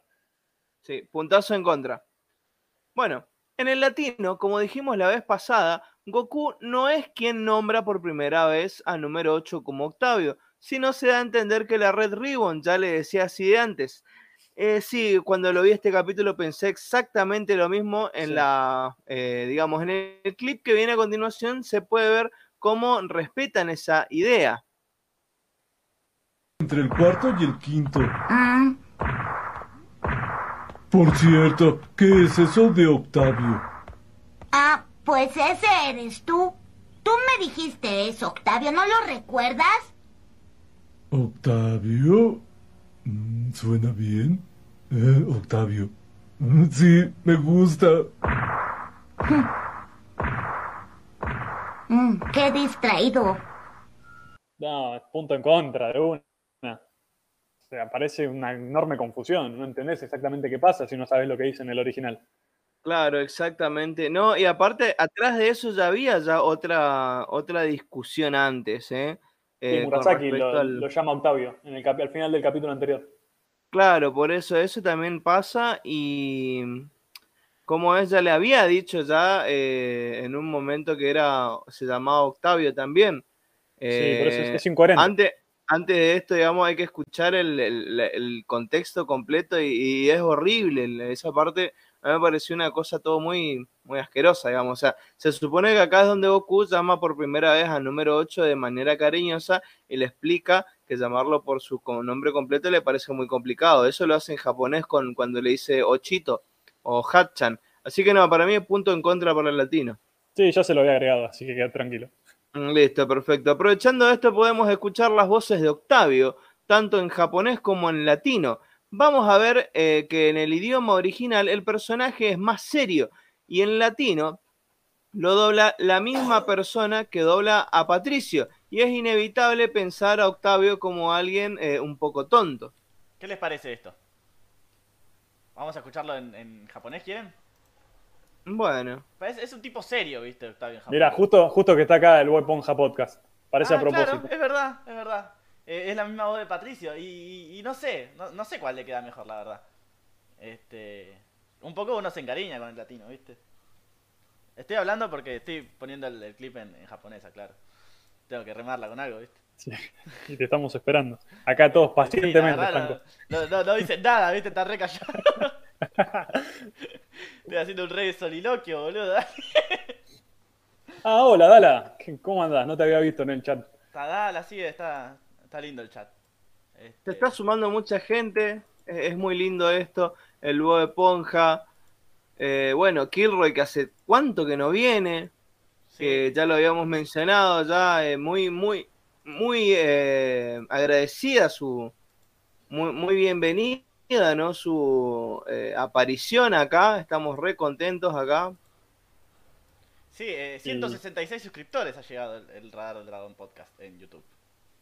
¿Cuánto tardaremos en llegar a 200? Esperemos, antes de fin de año, ¿quién te dice, no? Y esperemos, compartan, difundan, así hacemos de esto una secta, digo, una comunidad hermosa. Muy bien, escuchemos en japonés como habla Octavio. Si me permite el internet, ¿no? Bueno. Bueno, ese, ese Goku, ¿no? Esa voz de miedo parece Toshiro Mifune. Pero bueno. Este, eh, bueno, se escuchó muy poco. Está, está, está lento el internet, ¿viste? Como le estoy metiendo todo, pero... Y sí, viste, sacá el, sacá el partido. Sí, mal. no, bueno, eh, díganme qué les parece. Si es mejor el, el- el serio japonés o si es, el, es mejor el, el medio Y para Medio mí la de latino es mejor. Es más acorde a la Sí. Eh, personalidad del personaje. Sí, eso es verdad. Eso es verdad. Espera, me, estoy encontrando. No, boludo, para, no puede ser esto. Uy, que se enojó Mati. Ah, no. ¿Qué pasó? Arturo Mercado. Ah, no, eh, le hizo la voz en otro en otros cosas. Ya me asusté, ya era demasiado. ya. Eh, Está. claro, está Ar- divagando, ¿no? Arturo Mercado le hizo la voz en otros capítulos. Se me hacía que esto no sonaba como Arturo Mercado ni ahí. Claro, Arturo Mercado es el que le hace la voz en, en Z. En Dragon Ball le hace la En voz Z. El, el mismo que, eh, que dobla a Patricio, que ahora se me fue el nombre. Eh, Ricardo Gil.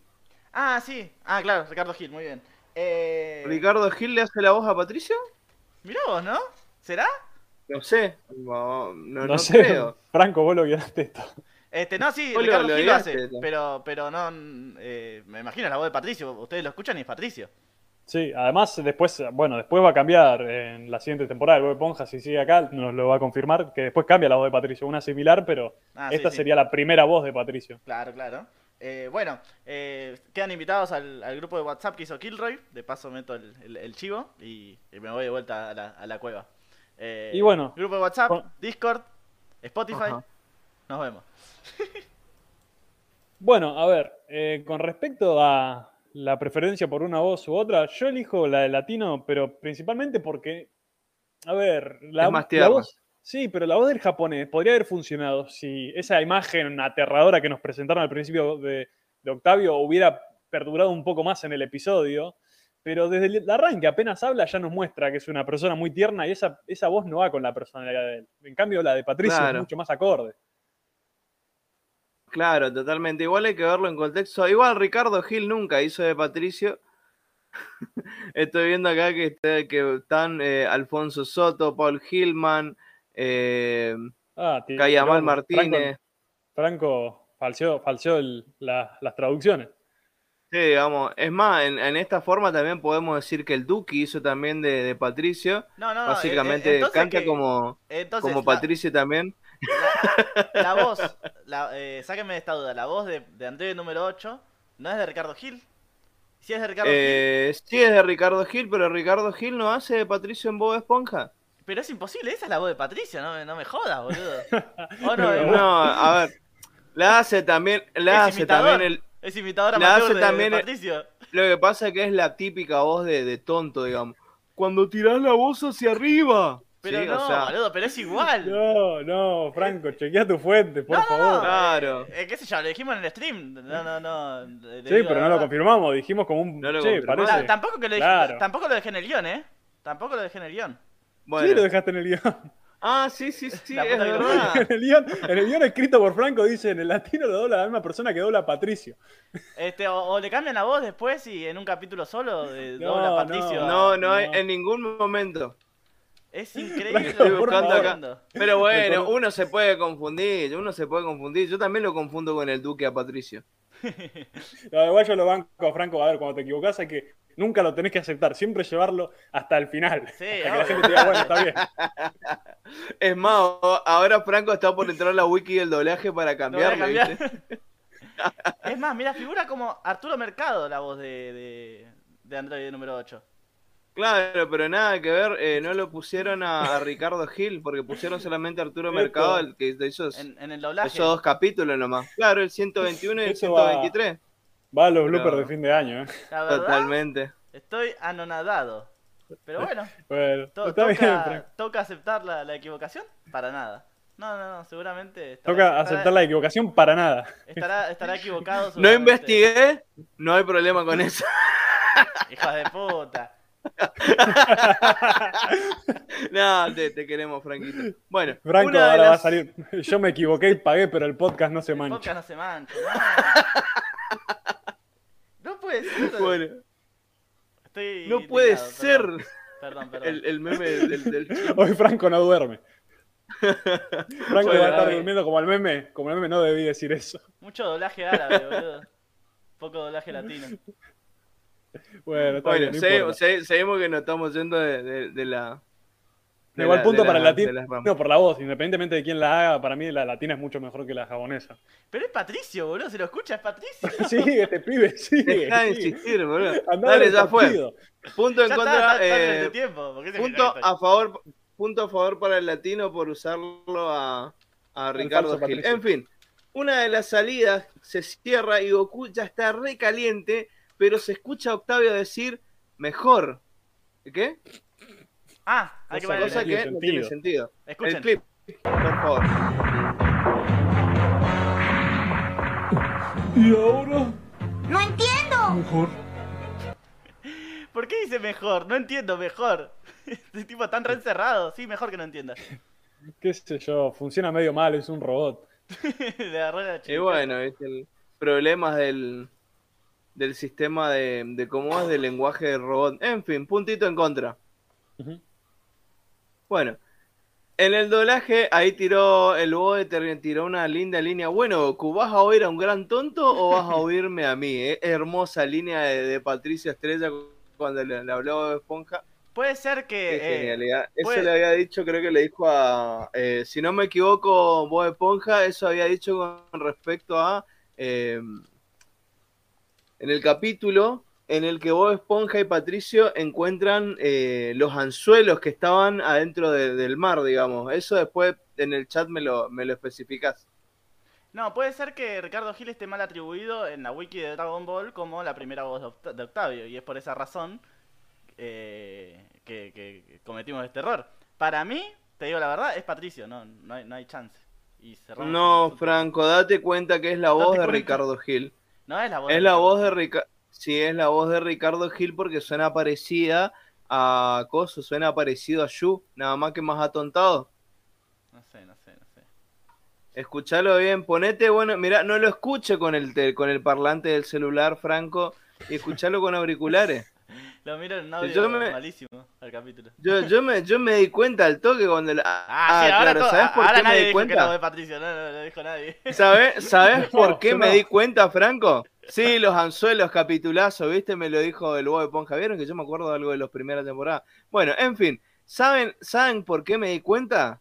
Porque yo tengo los capítulos de Dragon Ball I Project, así que no se olviden de entrar en el Twitter de Dragon Ball I Project, busca- buscar la página de los cafecitos de ellos y hacerle su donación para que todos podamos eh, tener acceso a este hermoso proyecto, El ¿sí? mejor Dragon Ball que, que, que se ha parido en el mundo. La mejor manera de escucharlo. Yo le digo, yo tengo la, la versión de, de Polo y tengo la versión de, de ellos, de, de AI. Y, y es, eh, es enorme la diferencia. ¿eh? En el audio, en el video, en la música, todo se escucha tan diferente. Es muy lindo todo lo que hizo. Pero bueno, en fin. Eh, en el doblaje latino, cuando pasan al lado del quinto nivel, Octavo dice, esto es lo que buscamos, cuando en realidad buscan llegar al sexto nivel. Eh, sí, incoherencia, punto en contra. Sí, Sí, en, re- punto en en- contra. en realidad le tendría que decir, este es el quinto nivel a Goku. Pero Claro. eso, esto es lo que buscamos. ¿Qué, ¿Qué buscamos? Claro, Y ¿viste? Goku O sea, dice, claro, Goku no entiende, ¿qué es esto? ¿Una esfera del dragón acá? No entiendo.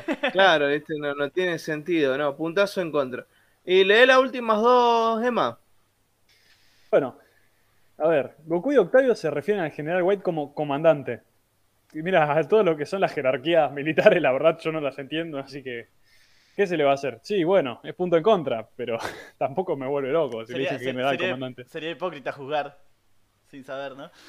Claro. Muy bien. Eh, Y el último.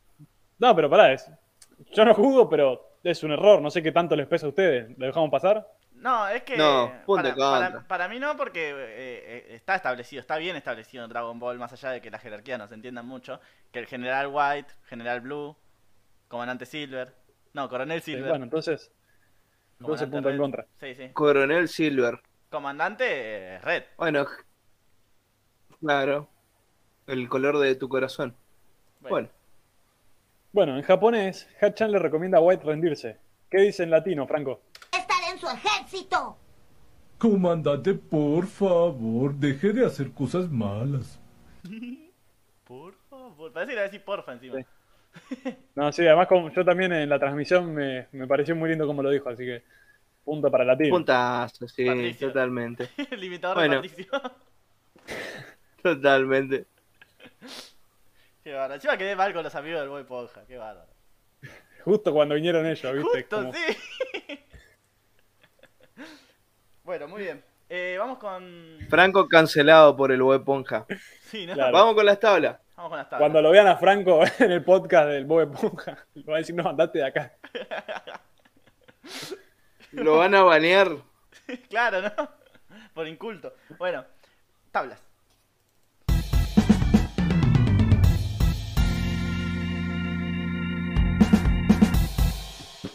Lo peor es que yo Aquel- vi, lo peor es que yo vi Eh, que era Ricardo uy, Gil, sigue, que la wiki decía sigue. que era Ricardo Gil, pero no le, no le di importancia, o sea, porque estaba seguro que era la voz Y de. Patricio, y, y dije, qué sé yo, Ricardo Gil. Franco, eh, Ricardo Gil hizo Nadie Patricio, te listo. juzga, está bien. Todos nos podemos equivocar alguna vez. Esto es lo que tiene también hacer Claro. un podcast en vivo. Puede pasar. Somos Claro. más propensos al error que alguien que lo pasar. graba y después lo sube. Es mejor que salga en vivo. Y, A que, eh, no sé, en un par de mejor- años nos traten de, de giles a mirar los la, información que compartían estos y, y- y ni se hacían cargo, ¿no?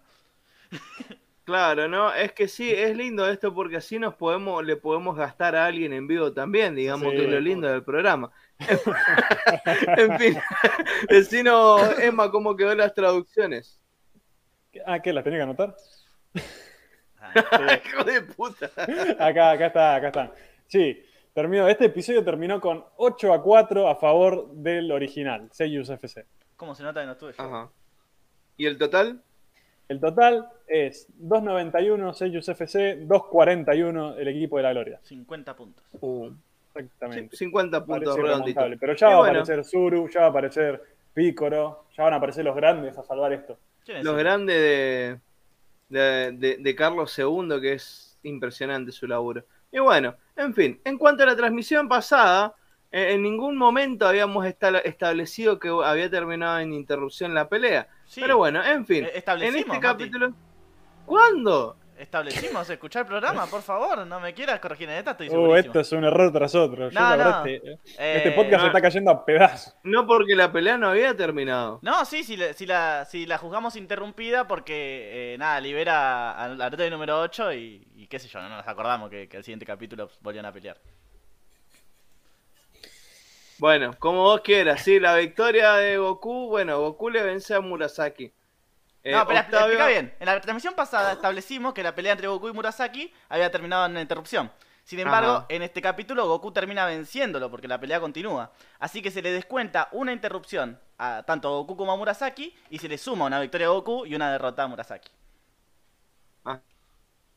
Ok. Ah, y es lo que acabamos de decir, básicamente. Bueno, Goku eh, le gana a Murasaki en esta pelea y después tenemos otro, otra pelea entre Octavio y el, el- un soldado de la Patrulla Roja. Octavio gana y después Goku vence a cuatro soldados de la Patrulla Roja sumando cuatro victorias. En Igual que polémico. saga- Perdón, pero Claro. que polémico que, que se cuente como una, una pelea cuando Octavio lo único que hace es ponerle el pie para que se caiga al soldado y el soldado se golpea Em- contra la, la pared. Pero bueno.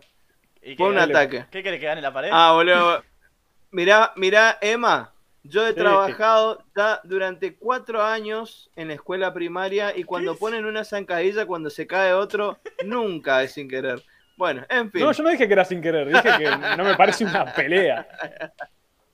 Bueno, en fin.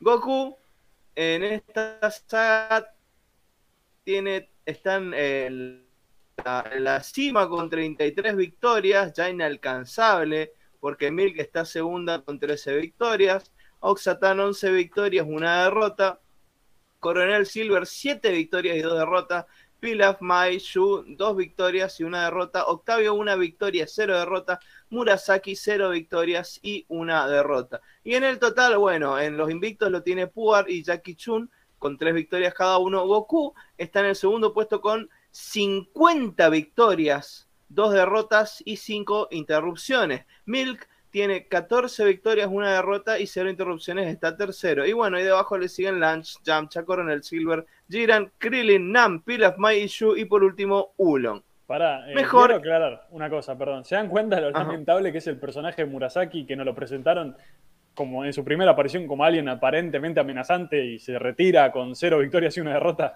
¿Se retira? Esa es mi Eh. pregunta. Buena pregunta. Si quieren saberlo, sigan escuchando el radar del dragón.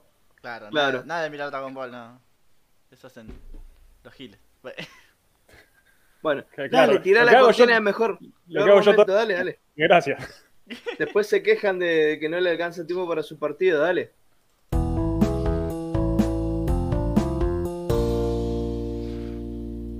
Bueno, antes de, final, de llegar a esta sección y finalizar el programa, eh, quiero agradecerles a la gente de, bueno, de las fuerzas especiales, ¿no? A Juan Manuel Herrera Sierra, Ricardo Olivera, Emanuel Rivero y Hernán Furia, quienes están acá en eh, nuestras gráficas gracias a sus aportes en cafecito.app si son de Argentina o en Buy Me a Coffee si son del exterior. Ahora sí, eh, en orden alfabético. Emma, ¿qué te pareció? ¿Cuál te pareció la mejor escena, el, el mejor momento del capítulo? Y por escándalo, Mati, lo mejor del capítulo me parece toda esa secuencia que presenta Octavio. Está hermosamente dirigida y justamente tiene un punto extra a favor porque no es algo que esté adaptado del manga, sino que es todo original. Me olvidé. Uy, Mati, te estamos perdiendo. Sí, me olvidé justamente de empezar yo primero. Me olvidé de presentar yo, yo primero esa parte. Ahora van a decir que te copié. Bueno, sí, es, es- es Bueno. exactamente. Mi momento es ese, por justamente toda esa, toda esa construcción. Es hermosa, boludo, es formidable. A mí me encanta cuando presentan a un personaje de esa manera, jugando con los planos y todo eso. Es, es muy lindo, digamos. Sí, por favor, si Eh, alguien todavía quiere apreciarlo Bueno, bien. Franco, ¿cuál es tu eh, momento preferido? Mati, Parece Mati que Mati está en otro mundo, porque le escuchamos robótico y no nos escucha a nosotros. Hola, Hola, hola, ¿cómo estás? hola. Sí, ya me escuchan de vuelta la puta madre. Bueno, Parece sí, eh, tipo- lo mismo que Emma. Listo, chao. parece el tipo que, que- te interrumpe, ¿viste? Que, No, lo que que- vas a decir. Uno que te llama de andás a ver dónde pidiéndote empanada, ¿viste? No, flaco equivocado. Eh, muy bien, mi, eh, mi momento preferido del capítulo es cuando vas a decir? Goku bautiza a Hachan. A mí me encanta. En, eh, como lo, lo contento que, se- más allá de que, bueno, en el, en el latino la cagaron, como lo contento que se pone Octavio, ¿no? Y dice, Hachan, Hachan, me agrada. Es hermoso. Me encanta. Sí, Yo siempre voy a la Hachan, ternura, ¿viste? Hachan. Sí, es un lindo momento. Bueno, Bueno, Mati, no en sé fin, qué. ¿Cuál es Sí. el...? Y bueno, justamente Mati lo mismo que Emma. Mati Justamente traducciones. lo mismo. No, elija el mismo momento que vos, Emma. Para mí me pareció hermosa esa secuencia. El que pueda, por favor, que lo mire a, ese- a esa secuencia. Che, Escuchamos, ¿qué pasa, boludo? Ya lo dijiste, boludo. Sí, Mati, te escuchamos, te escuchamos mal, pero te escuchamos. boludo? Me preguntaron, boludo. Bueno, en fin, el peor momento. Qué podcast de mierda, boludo. Creo que este es el ver, peor empiezo yo, ¿Cuál episodio. es mi peor momento? Muchachos, si quieren recomendar el, el, el, el radar del dragón, por favor no recomienden este programa. Parece dirigido. Este- es más, creo que, creo, que lo, creo que lo vamos a poner en oculto ya este. Claro, claro. y- Capítulo y vamos por a la subir duda un para que video nadie lo encuentre. leyendo todo corregido. No. Eh, acá sí, pregunta algo el Bob. Esponja. Eh, si las victorias de Goku son de esta temporada solamente o de toda la serie. No, la- eh, dijimos las victorias eh, de la saga al principio, que son 33, un montón. Y en el total Goku tiene 50 victorias. Claro. Eh, primero decimos las victorias y peleas en el capítulo. A eso le sumamos eh, eso, esas victorias y esas derrotas las sumamos a la tabla de la saga. O sea, ahora estamos hablando de la saga de la Torre del Músculo. Y bueno, como dijo Franco, se le suma todo al total, al total de toda la serie que hasta ahora va por 50. Después, eh, che, que se ríe, boludo, ahora. Perdón, Mati, pero está irremontable esto. Te estás trabando cada dos minutos. ¿Qué No, boludo, ¿qué? Decí que, ese programa, decí que ya estamos jugando el programa 32. Imagínate si era el cuarto programa, boludo. Es re frustrante. Pero capaz que es el primer vivo de alguien que todavía no escuchó nada. Claro. Es que Kilroy dijo que después de lo que pasó, por ejemplo, con Patricio, bajaron do- dos vistas, que es un montón. Y si van a poner dislike a este video, yo los entiendo, así que háganlo tranquilo. No, sí, fuera de joda, recomienden el programa, qué sé yo, el, el 32, el- justo este es el 32. Recomienden el programa 28 o los del Budokai. Este no. Sí, el jueves que viene sale este episodio de nuevo, pregunta Kirroy, sí. Como Ah, si sí. no hubiéramos dicho nada. Yo también voy a transmitir el lunes este episodio de nuevo como si no lo hubiera visto. Este programa jamás pasó. Claro. ¿Pero no cargaste crédito, Bueno, Mati? ¿y el peor momento? ¿Eh? ¿No cargaste crédito? No, no, no. No, usé mi internet nomás. Ah, con razón. Mi, mi internet de Fivertel. Ya Bueno, sabemos. eh, Bueno, en fin. Peor momento, Mati. Peor momento. Para mí, el peor momento, por lejos, eh, es este el de Ah, solo ah, ¿viste? los rellenos donde aparece Sumo. Suno. Ah, no, porque parece que si no, si no lo digo yo primero, no tenés de qué agarrarte. Claro, estaba pensando, uy. Ay, no sé. Bueno, mi peor momento. Andate a cagar, boludo. El delay, Dios.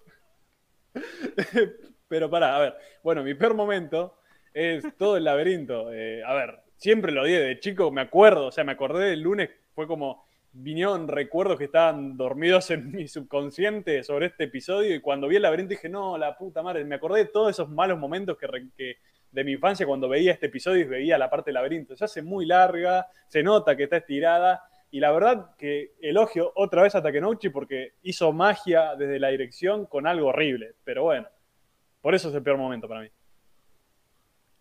Sí, sí, no sé, no sé si el momento del laberinto. A mí me resultó eh, entretenido el hecho de, de, de la referencia a videojueguil. No sé si hubo un mal momento. Sí, el, el relleno in- inservible ese es uno. Sí, Es que se hace muy largo. un mal momento, son 10 segundos. Sí, eso es verdad. La primera parte que el es un poquito larga. Sí. Y bueno, y yo ya dije que cualquier escena que tenga la voz de Salvador Delgado, que acá es el padre de Zuno, nunca va a ser para mí un peor momento. Ah, claro, puedo, no puedo pensar de forma objetiva ahí. Los laberintos siempre son nefastos, no nos olvidemos de la saga de pilas, dice eh, Kilroy, con razón. Ay, sí. No, Ki- no, Qué escena si te de escuchara mierda. Borges.